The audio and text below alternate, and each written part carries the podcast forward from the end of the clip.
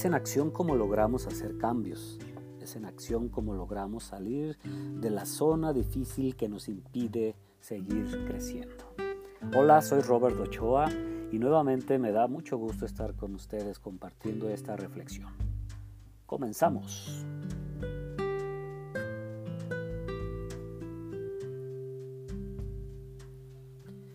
Hoy tenemos una pregunta fundamental. ¿Qué has hecho para cambiar? Vaya que es importante esta pregunta. Y esta pregunta nos pone ante el espejo, a mirarnos con detenimiento, a reconocernos con sinceridad y con mucha honestidad. ¿Qué has hecho para cambiar? Es una oportunidad para estar frente a frente con nosotros mismos y quitarnos esas máscaras, esas caretas que hemos ido adquiriendo a lo largo de nuestra vida de manera consciente o inconsciente para sobrellevar nuestra existencia. Seguramente aquel niño, aquella niña que fuimos, ha adquirido distintas poses, distintas posturas, máscaras para sobrevivir, posiblemente, para sentirte aceptado, para sentirte valorado. Por ello es tan importante que hoy hagas ese intento de empezar a reflexionar sobre esta pregunta.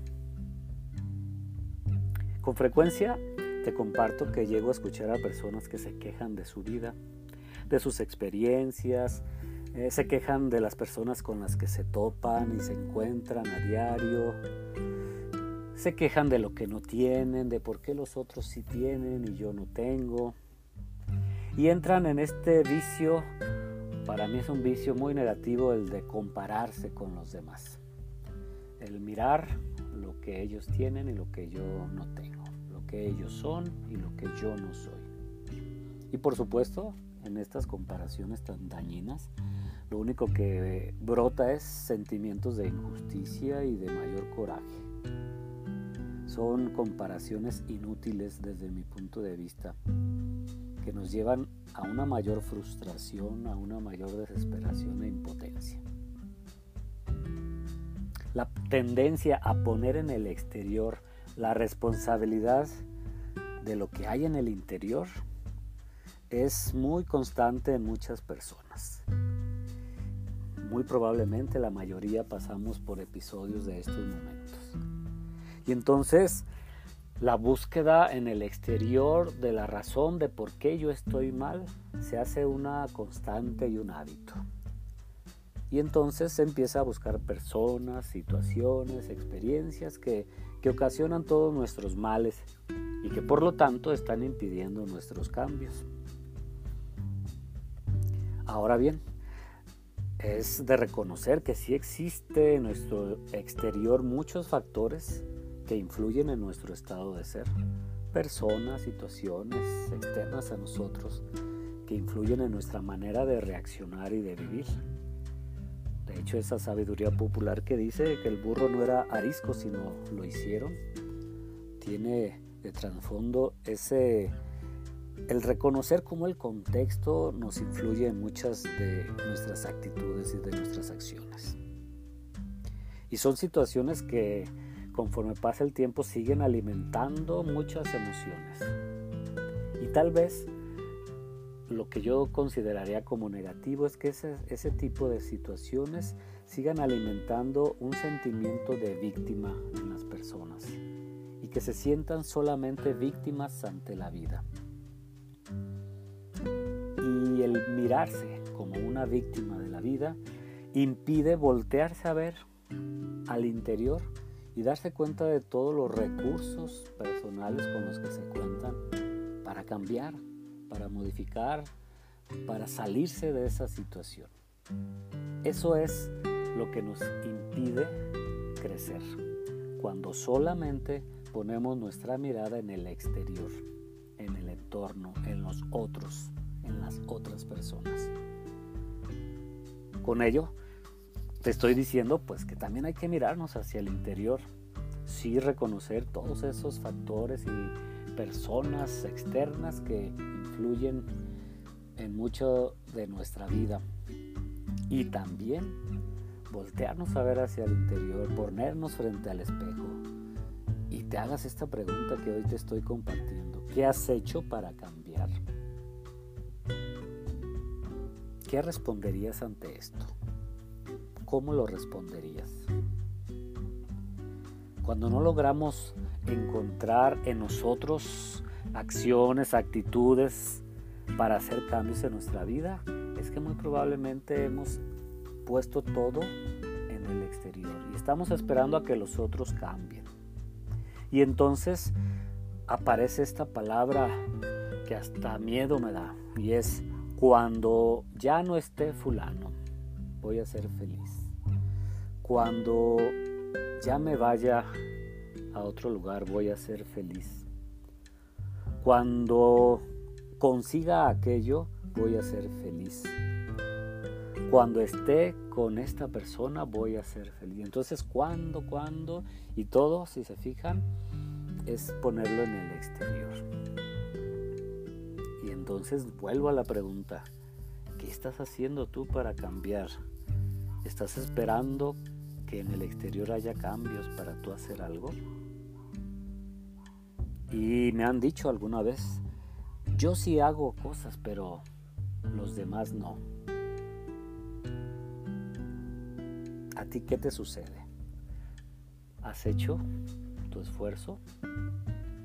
Yo creo que cuando damos pasos, cuando somos conscientes de que podemos hacer cosas, estos pasos nos van acercando cada vez más a lograr esos cambios. Y eso es lo valioso. Y hay que reconocer a todas esas personas que sí, que sí están haciendo movimientos en su vida para cambiar, que están enfrentándose al miedo al cambio, porque por supuesto cambiar no es fácil.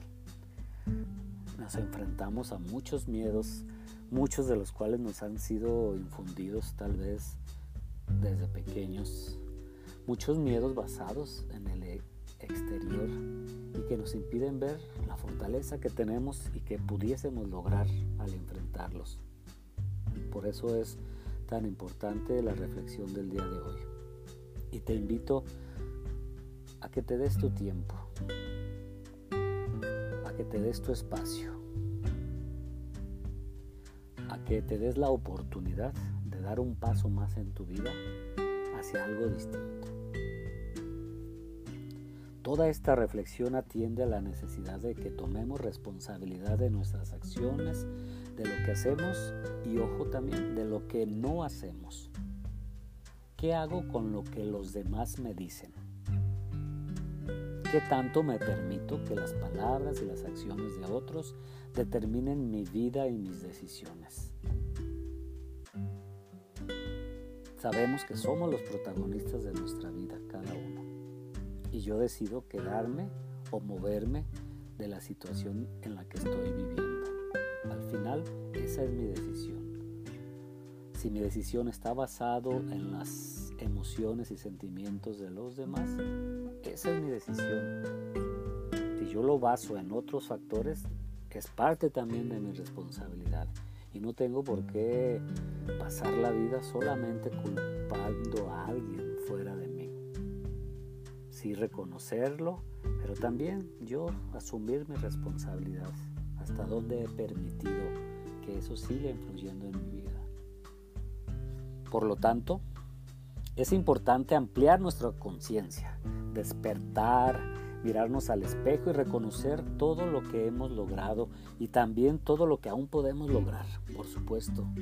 Todos podemos lograrlo Acercarnos a personas nutritivas y no tóxicas será lo que también nos pueda ayudar a que esos factores eh, externos perdón, también sean una influencia positiva en nuestra vida.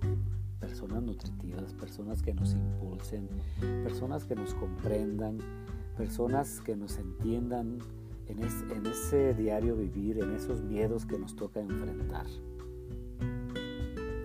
Y otra cosa va a ser entonces practicar el buen hábito de tomar las riendas de nuestra vida. Asumir que nuestro entorno puede influir, sí, por supuesto, pero no quedarnos ahí. Asumirlo y aceptarlo nos ayudará a empezar a movernos también, empezar a hacer cambios paulatinos que nos acerquen cada día más a lo que deseamos ser, a cómo nos deseamos sentir. En la medida en que nosotros mantengamos los ojos cerrados, las máscaras puestas, seguirá influyendo en nosotros todo ese exterior, todas esas creencias, todos esos introyectos que fuimos realizando a lo largo de nuestra vida y nos mantendremos pasivos seguramente. No nos queda más que una tarea muy importante, amigas y amigos. Impregnarle sentido a nuestra vida y tomar la responsabilidad de lo que a cada uno nos compete para estar bien. Y hacer esos cambios necesarios que nos ayuden a sentirnos mejor con nosotros mismos. Y te insisto, un paso, da un paso.